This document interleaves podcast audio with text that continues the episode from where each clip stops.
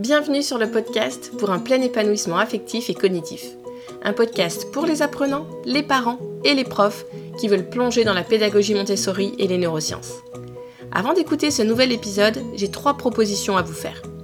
Si vous êtes parent d'un enfant au collège et que vous avez à cœur son plein épanouissement, vous pouvez télécharger gratuitement sur mon blog le PDF Le cerveau des adolescents est littéralement génial.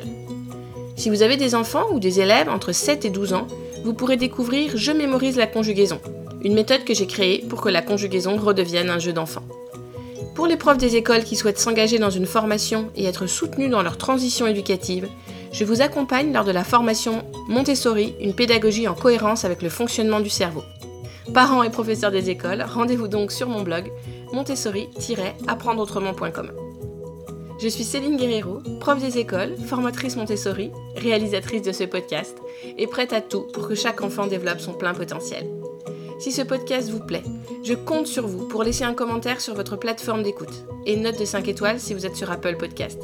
C'est la meilleure solution pour donner de la visibilité au podcast et contribuer vous aussi à cette transition éducative.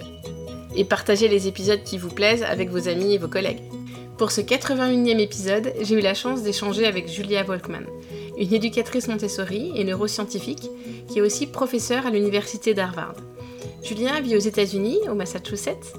Elle est la créatrice de Metri Learning, une société qui crée du matériel pédagogique fondé sur la recherche. Julien parle un petit peu français, donc après l'enregistrement, nous avons échangé sur l'apprentissage des langues, un sujet qui me passionne, comme vous le savez sûrement. Et dans cet épisode, nous avons parlé des recherches en neurosciences qui confirment les travaux du docteur Maria Montessori, de flow, de fonctions exécutives, enfin bref, tout ce qui permet aux enfants de développer leur plein potentiel. Je laisse place à ma conversation avec Julia. Uh, hello Julia, it's a huge pleasure for me to be talking to you today. Uh, can you introduce yourself and tell us about your daily work? Sure, it's a great pleasure for me to be here too, Celine. My name is Julie Volkman, and I run Metry Learning. Um, and that involves making materials for, for schools around the country and the world and supporting my team as they make materials. But also, it involves working with uh, schools and teachers to improve their practice. I also am a teaching assistant at Harvard University in the Neuroscience of Learning course. And so I'm always trying to keep up to date on the research, which I need to, um, to be ready to, to support the work we do in that course. And I like to write, so I'm working on some articles right now um, and just finished up my albums to support teachers who have already been trained or teachers who are in training. So I'm always doing something. okay. And I'm a big proponent of Montessori education, and I'm going to study neuroscience at university this school year. Hey. I also took the, the online course Neuroscience in the Classroom, and I'm really interested in bridging the gaps between the two subjects. Can, can, we, can we say that Montessori education influences the physical architecture of the brain?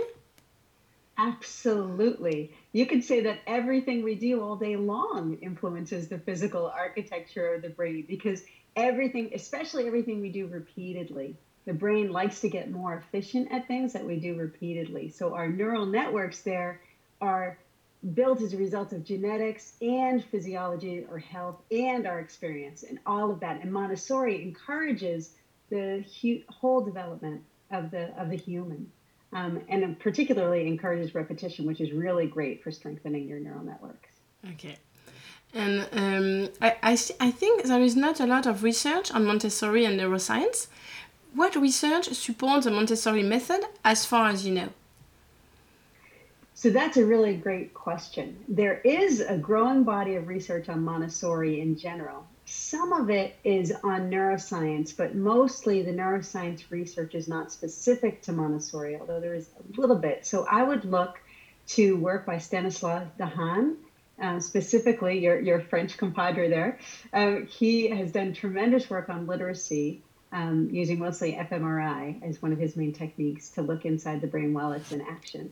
Also, Mary Helen Immordino Yang, she does uh, work out at uh, University of San Diego on uh, social emotional um, affective neuroscience, and she um, and I talk about Montessori and how it fits together with her with all of her research findings. Also, Solange Denervaud, Yeah. Um, another Frenchie, uh, she is doing some work that's really, uh, she just published some things, I think it was last year, on error monitoring. And I know she has some new publications in, in the pipeline.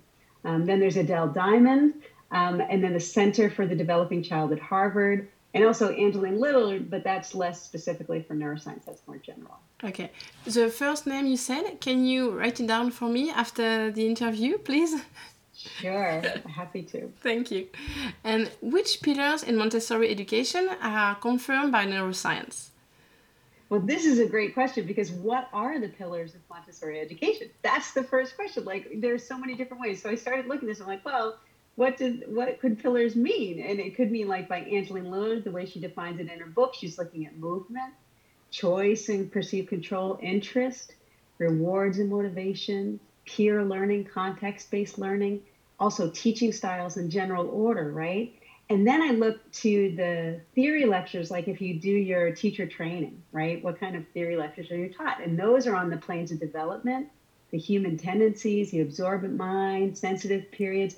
So I wanted to know more from you by what you thought were the pillars of, of Montessori language or Montessori uh, education, and then I would go from there. Uh, are you asking me to define the pillars? Oh no, no, it's yeah. too hard. What do you think they are? I, I, can do that in French, but in English, oh, I, I will try.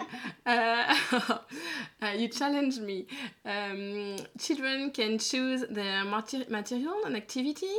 They can work. Um, um, they are not. We adults uh, don't interrupt them uh, they can work um, one hour, two hours uh, on the same material if they want.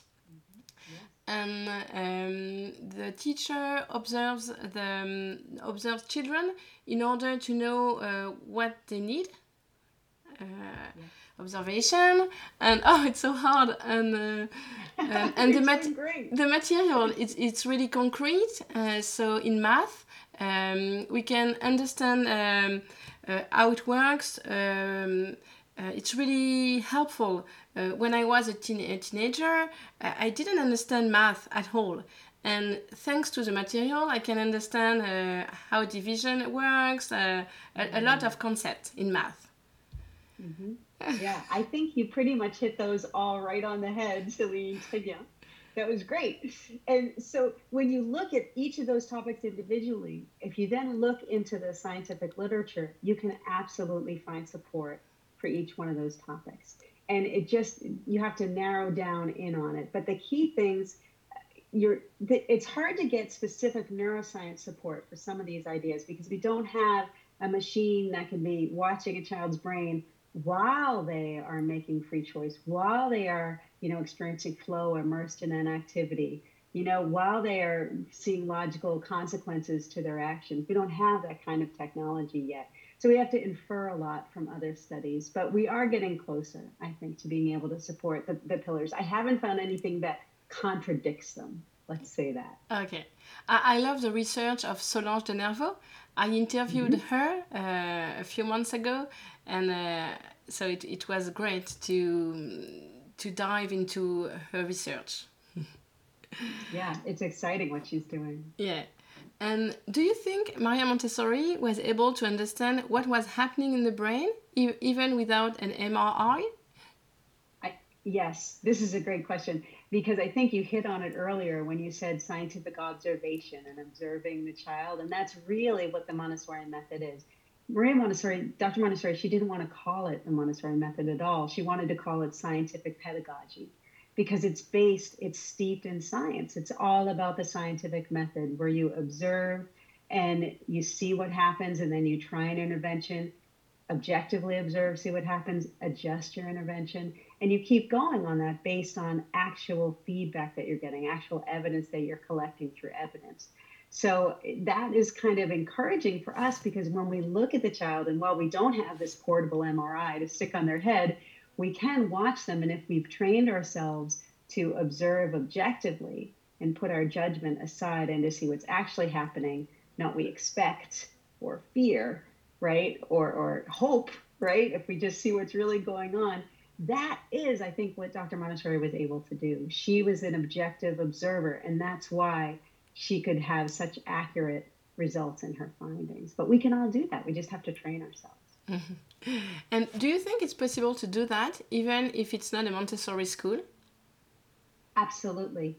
The challenges with non Montessori schools is that in traditional education, the administration or the government is telling you what you need to do with the child. And it's a little difficult to have the flexibility to adapt based on what your observations show if you have this overriding requirement that you have to fit yourselves into. You know, sometimes you're trying to stick a square into a round hole, right? And so it's a little tricky. It is absolutely possible for you to inform your practice, though, in any kind of educational practice by ob- observation and collecting, you know, evaluating the feedback and the evidence that you collect to see what right approaches might be, what changes you could make. Okay, that's really interesting. And c- can you confirm that the experience and the environment are both important? Absolutely. And this is something that can be encouraging and discouraging both at the same time because biology and experience are really in ship inseparable. It's not just that they go together, it's that, that you can't, they're interconnected, completely interconnected. Think about if a mother doesn't receive enough folic acid while she's pregnant, right? The baby could be at risk for developing spina bifida because that's required. So that's biology really taking over everything else, right? So the biology says normal development, but the environment says I need folic acid. And so if the biology says if I don't get folic acid, I'm going to have this error in, in neural development, that's what's going to happen. So you can see right there, it's an interplay. Some some infants, if they don't get enough folic acid, they're less susceptible because of their genetics, and others are more susceptible. So it's really connected. You can also think of dyslexia this way. Dyslexia is a genetically based um, condition, and it's so interesting because even if you have it, if you find something that you're strongly interested in and driven to study, you can end up being hugely successful, a Nobel laureate in a heavily a reading intensive field. And that's because of the environment and your interest and your drive and your motivation to overcome something. It never really gets easy, but you keep going anyway. So that's where, again, genetics and environment are going hand in hand to, to kind of lay things out. So you might be stuck with genetics that are not what you'd hope for, but you could put a lot of protective factors in place to work to the best of your potential.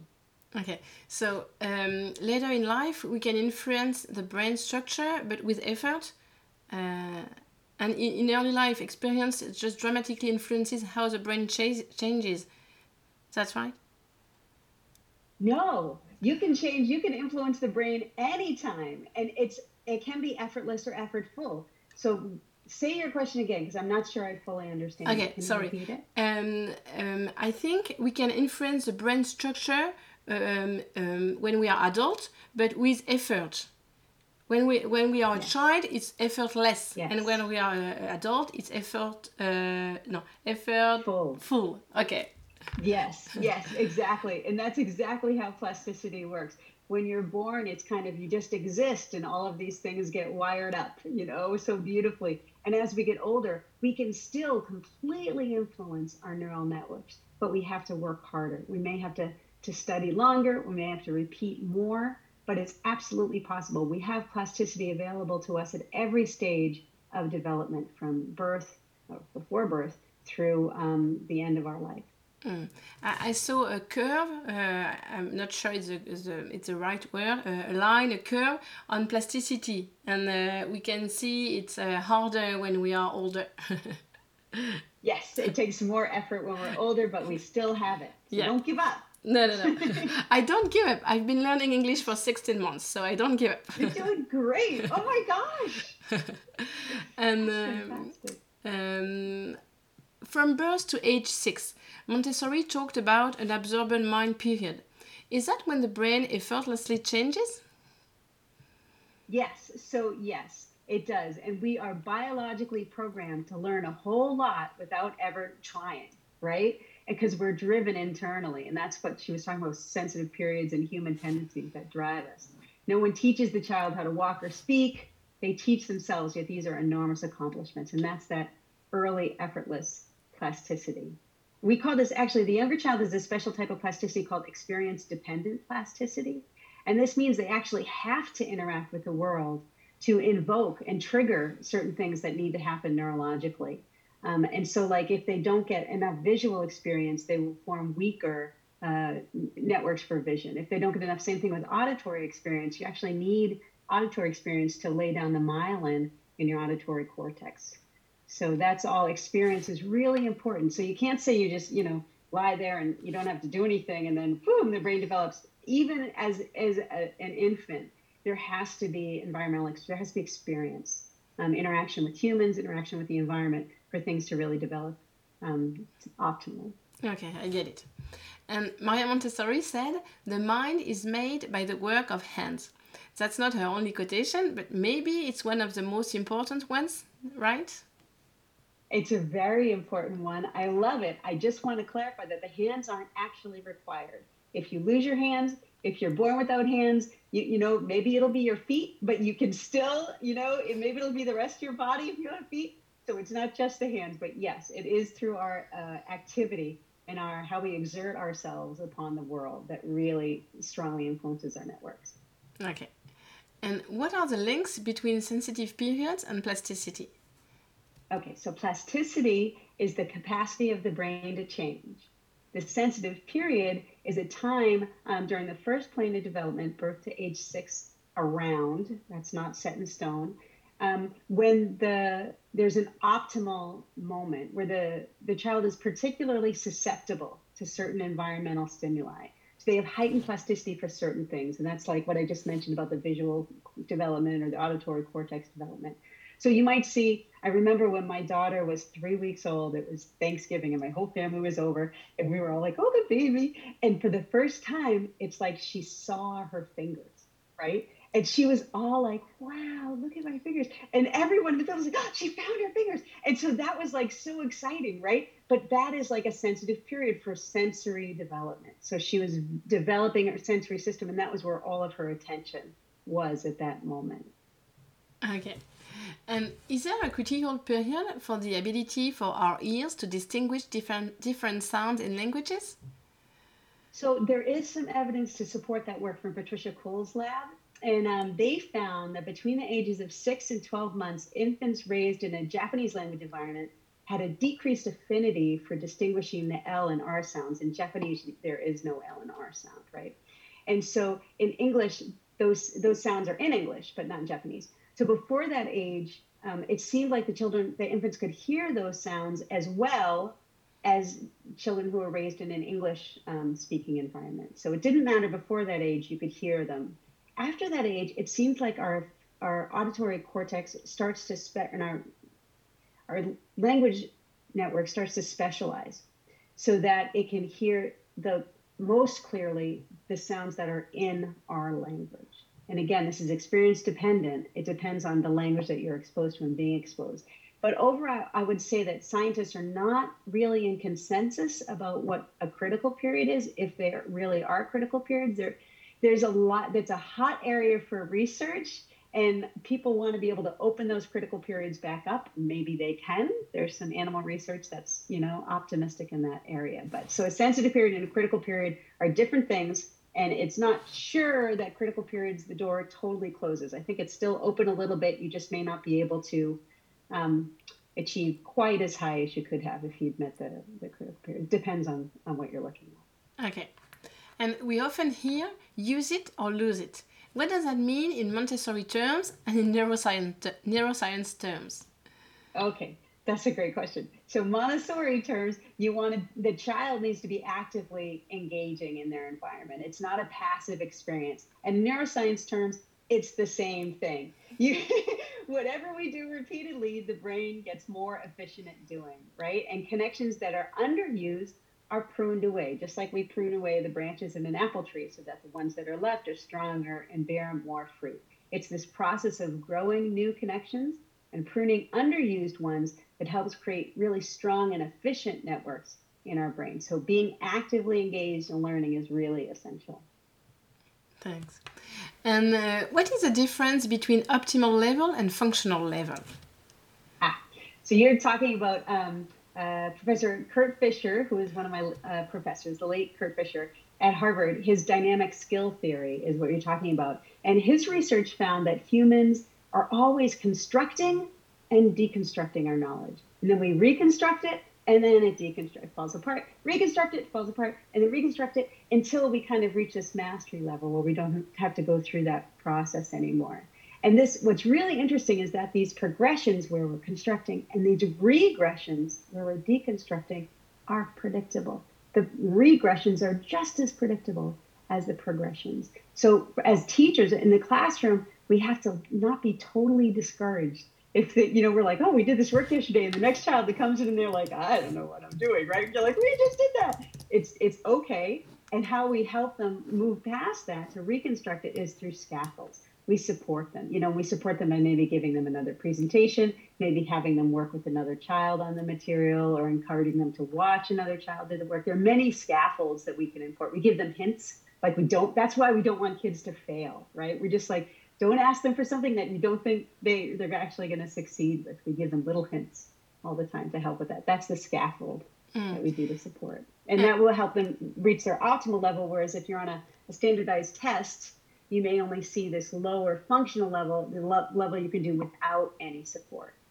Right. Mm. So we have this optimal level is what we're actually going up and down and constructing and reconstructing, deconstructing, reconstructing. But that is assuming that we get scaffolds to help us to buoy our efforts and bring us up higher. Whereas the functional level is what we can do if we actually absolutely have zero support at all in those scaffolds. I'm wondering when you said um, low um, deconstruct, uh, is it connected with forgetfulness? It's normal to forget, and we need to reconstruct, to forget, to reconstruct. I, I, that's a great observation. In memory, it is normal to forget, and it's actually necessary to forget. It, it's part of the memory consolidation process. And when we take memories out, we actually reconstruct them a little bit. It's not like we're just watching a video again. We take them out, and then our brain does a little thing. So we should always be respectful of people who can't remember, or for people who are convinced that it happened a different way from you, from how you remember it.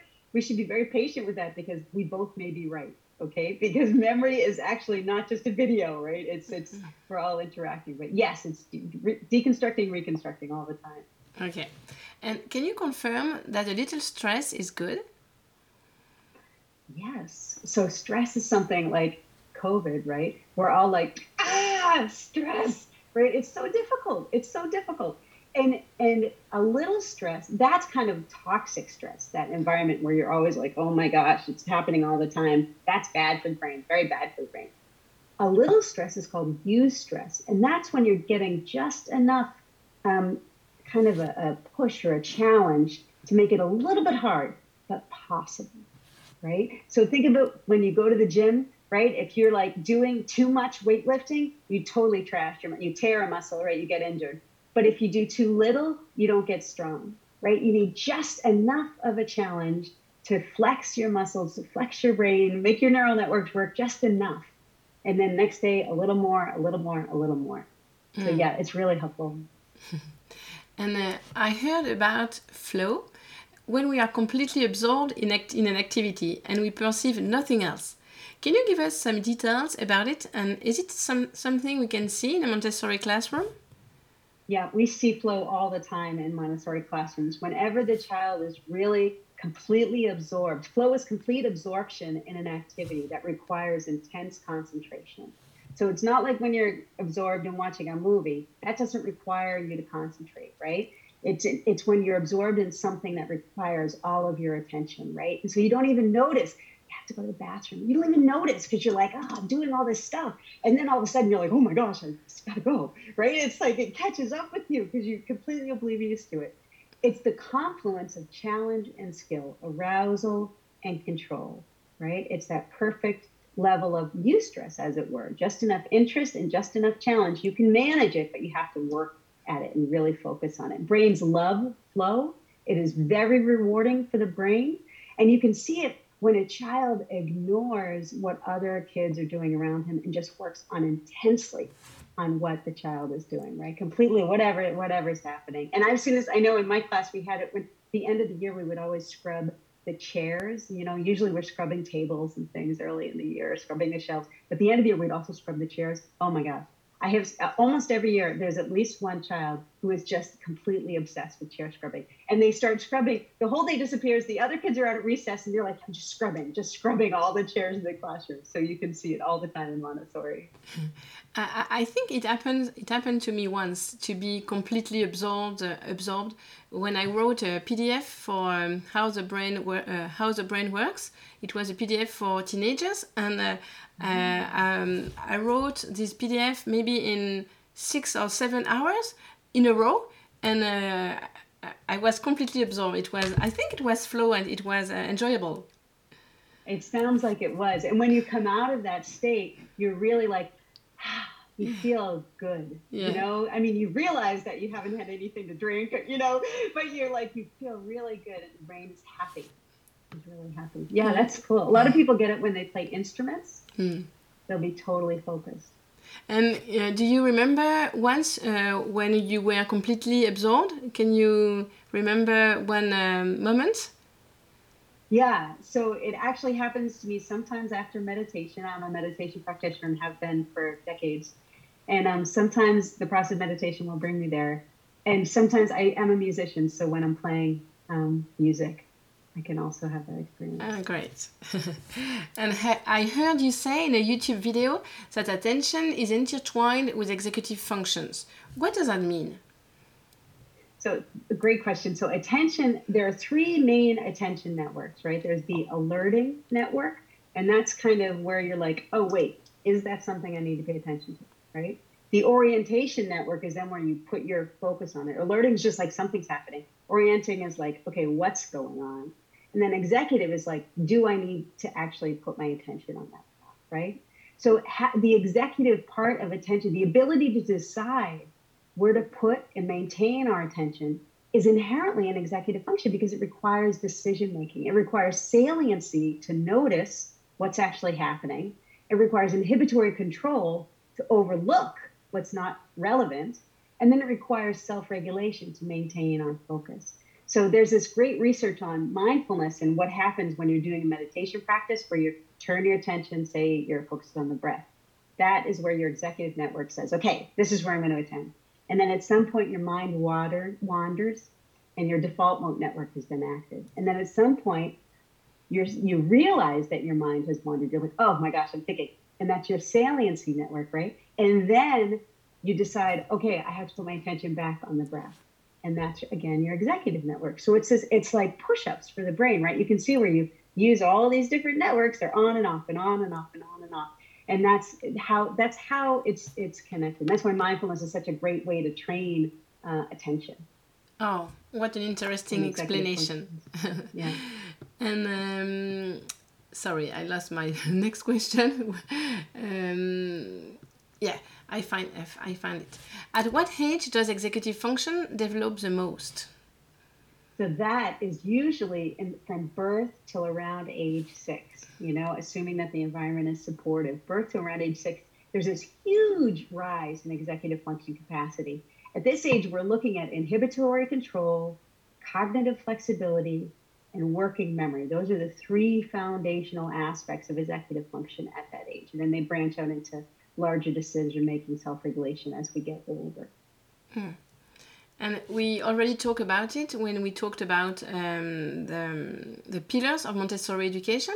But was it about uh, what is it about a Montessori classroom that enables children to develop their executive functions? The necessity of making choices all the time. They're choosing where to put their attention, how to if they can sustain their attention, they, because the children are all working on different things, right? They're not all doing the same thing.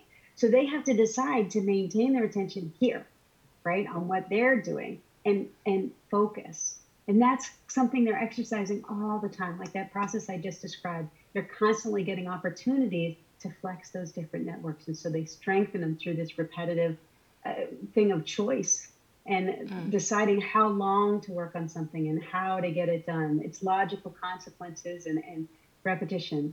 It, yeah.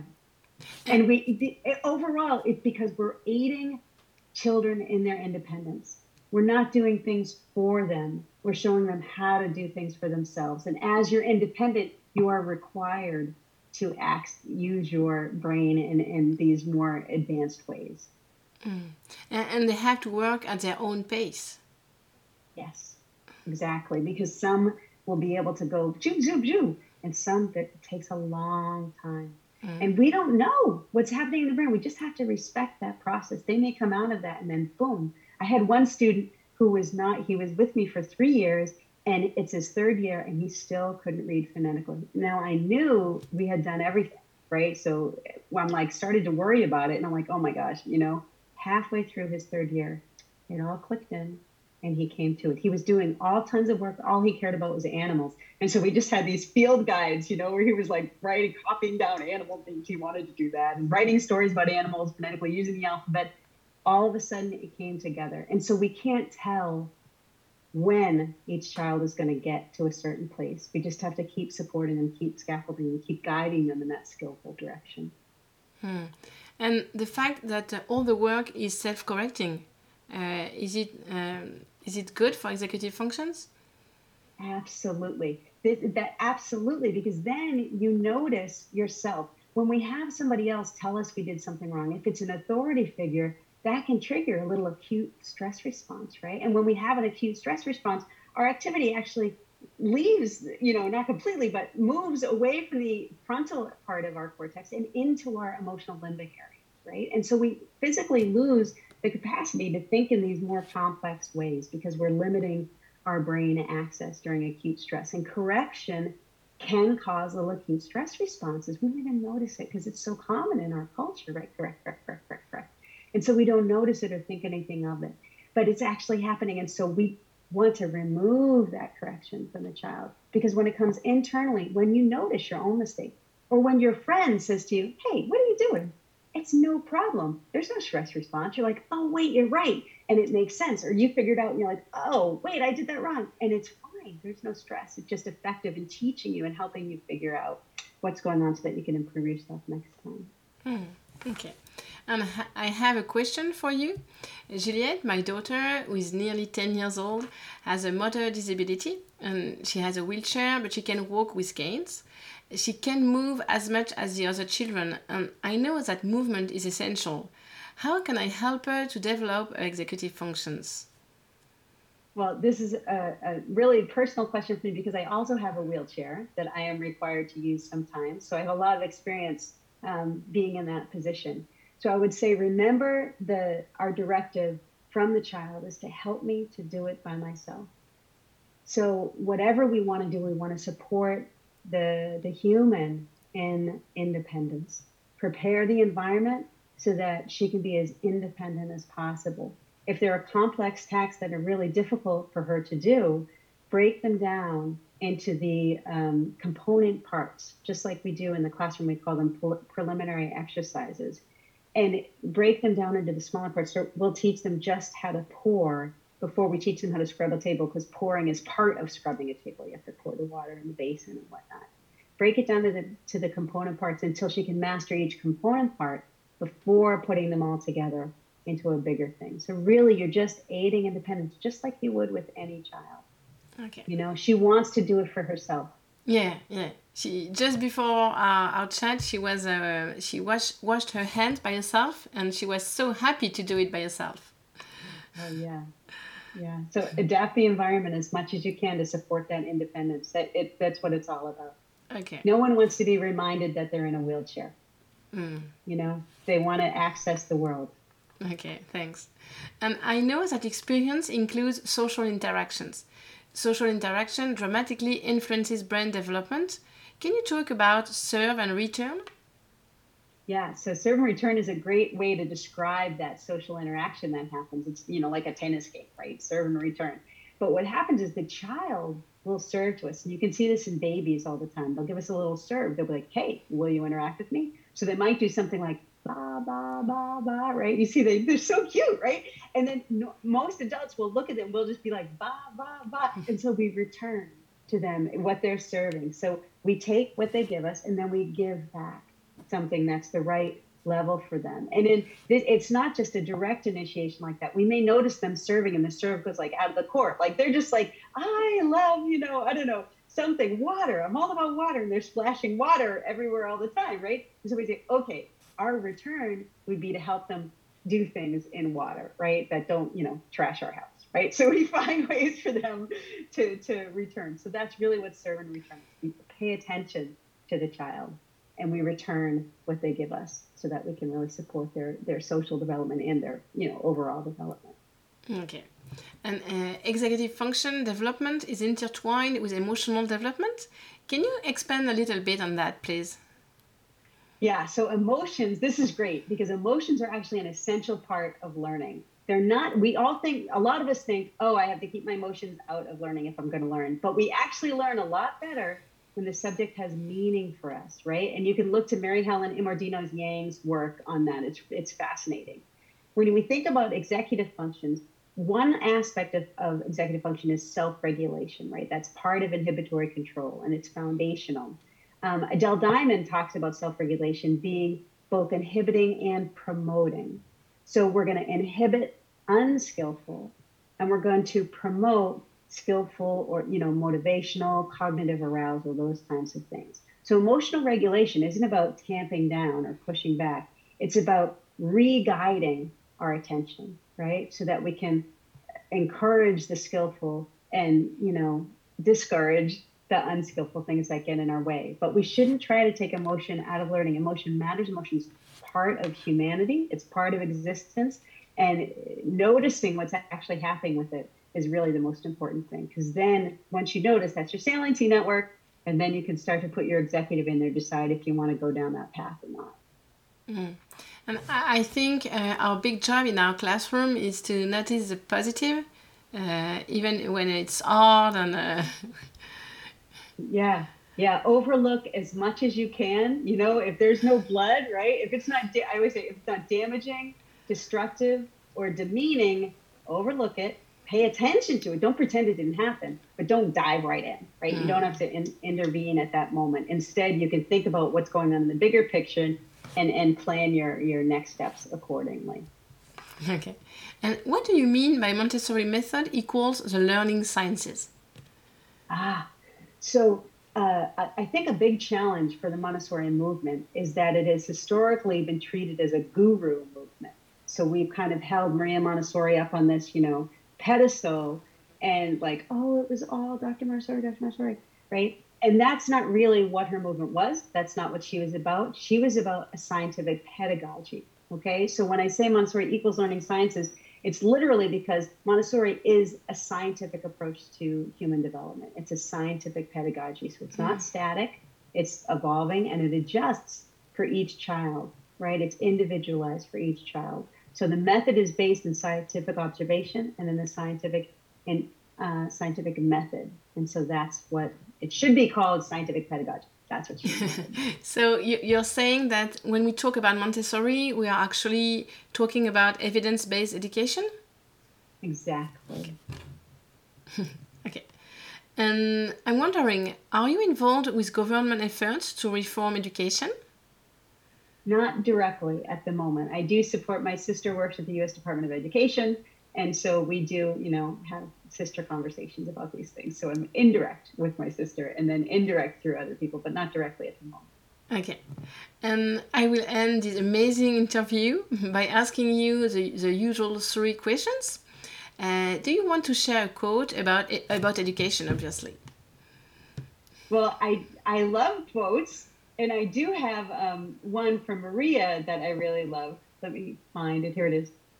Courage, my dear, courage. You are a new man that must adapt to this new world. Go on triumphantly. I am here to help you. Ah, great. I love that one. But I have I have to tell you, I have one other that I really wanted to share, and it's from the Dalai Lama. And it's quote, if you think you are too small to make a difference, try sleeping with a mosquito. okay. And um, do you have a book to share with my listeners? the, the books that I would recommend for reading would be the London Lectures uh, by Dr. Montessori. Those are her 1946 lectures that she gave in London as part of her training course. They are so powerful. It was near the end of her life after she had done uh, so much work. Um, so she really put all of her teachings together, all of her experience into one book. And then also Muriel Dwyer, who was a teacher trainer in London and in Africa, she wrote this book called uh, A Path for the Exploration of Any Language, leading to reading and writing, writing and reading. And it basically takes the Montessori approach to early uh, literacy development and boils it down into some very uh, accessible and tangible concepts that people can use. Oh, great, fantastic. And um, the last question What has brought you a lot of joy or anger lately? Well, I'm really happy at being asked now that COVID was kind of waning. I don't know what's happening now, that people are having conferences and getting out together. And I've been asked to support a lot of schools again and, and give talks and conferences and workshops. And I'm very excited about that work. I'm glad. And I'm amazed at the resiliency in the schools and the determination to serve the needs of the child, even in the midst of this really uh, unprecedented time. And then I, I will say that we have a new puppy, and, and the puppy is making you very happy. it, it was a really good opportunity to talk to you today, Julia. I hope my listeners will realize it and will be grateful for the time you have given us. Uh, it was really helpful. Oh, well, thanks, Celine. It was lovely being here with you. Si ce podcast vous a plu, je vous rappelle que je compte sur vous pour laisser un commentaire sur votre plateforme d'écoute et une note de 5 étoiles si vous êtes sur Apple Podcast. C'est la meilleure solution pour donner de la visibilité au podcast et contribuer vous aussi à cette révolution éducative. Et n'hésitez pas à partager les épisodes qui vous plaisent. À la semaine prochaine!